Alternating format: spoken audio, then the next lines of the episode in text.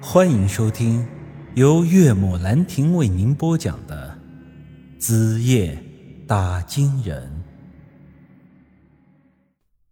他似乎不愿意再对我多说什么，抬起步子就要离开。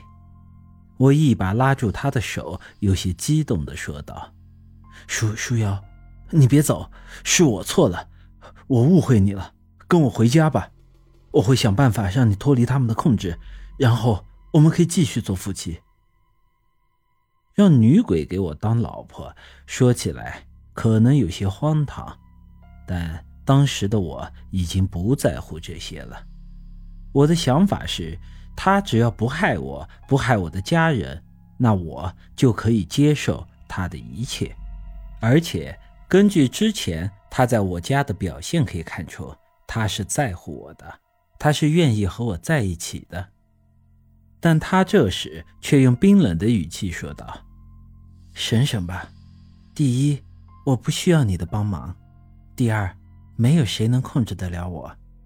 我和你的四姐不一样，她是被他们养大的，所以不得不服从他们的命令；而我是那栋宅子真正的主人，我跟他们只是互利的关系。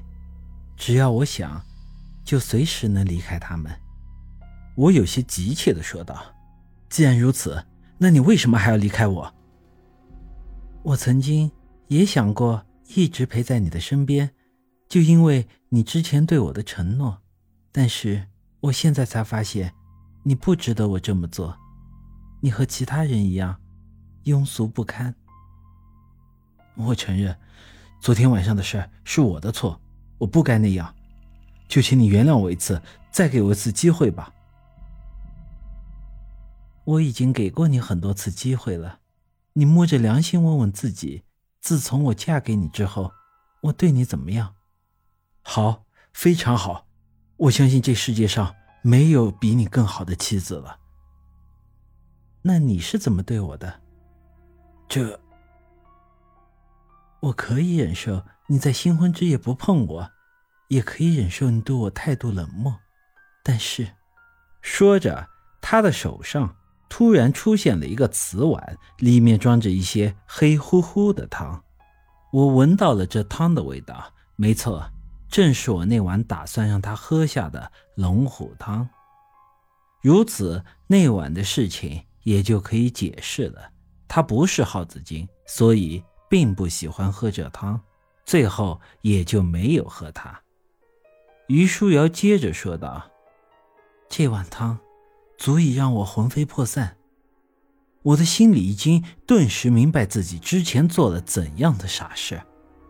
他一心一意对我，而我却要害他。其实那天晚上我很生气，躺在你的身边，我甚至有想杀掉你的冲动。但是，我最后还是原谅了你，不为别的。”因为我太爱你了，我决定给你最后一次机会。可是昨天，你再次让我失望了。你口口声声说喜欢我，却从来没有为我着想过。你一直在对我做一些莫名其妙的蠢事。这一次，我不会再原谅你了。看着他离开的背影，我像块木头一样愣在了那里，哑口无言。我实在想不出一句能够挽留他的话，因为他说的没错，我从来没为他着想过，我一直在像防怪物一样的防着他。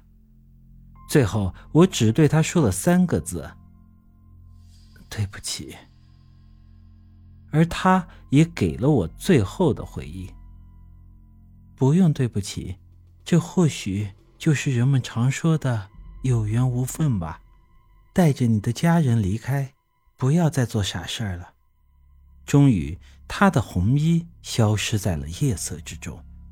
回到家里，我想了很多的事情，除了无尽的懊悔，我也仔细分析了于书瑶的话。他让我带着家人离开，也就是说，我和大山叔斗不过那两只耗子精，于是我开始怀疑大山叔的计划，我们真的有可能赢吗？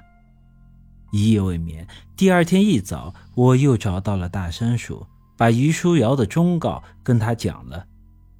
他听过之后，仔细想了想，问道：“你确定他是想要帮你，而不是为了那窝耗子精而编的谎话？”